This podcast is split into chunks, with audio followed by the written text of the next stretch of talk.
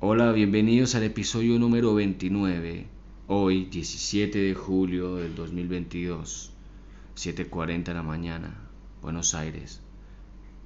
Pienso sobre todas las sensaciones que nos hace sentir la música, las emociones que nos despierta, el ambiente que logra en el ambiente y la estimulación que nos hace a cada uno de manera distinta. He estado observando un poco detenidamente a mi mente en estos últimos días para lograr ver esos pantallazos en los que piensa eh, todo el día. Prácticamente mucho de ellos influye lo que es la música porque se quedan notas eh, pedazos de canciones grabadas en la mente y, las se repiten una y otra vez de forma cíclica. Y pensamientos que si al final lo ves más a profundidad y lo analizas en una escala de tiempo, te quita bastante la concentración que podrías haber dedicado para otras cosas.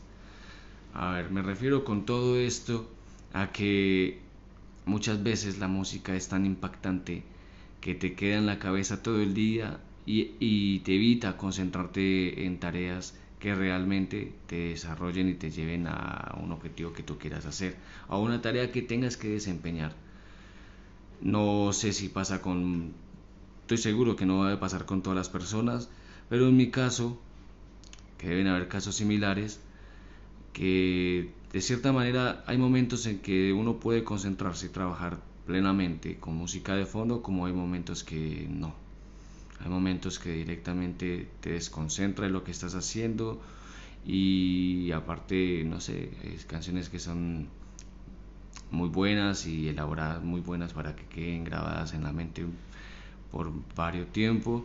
Entonces he decidido hacer una desintoxicación, no porque sea tóxico la música, le digo desintoxicación simplemente porque quiero dar como un respiro a lo que es la música por unos días y hacerlo como un experimento para ver qué resultados eh, obtengo y de, después comentarle a ustedes en el episodio número 30 que sería una vez finalizado el experimento.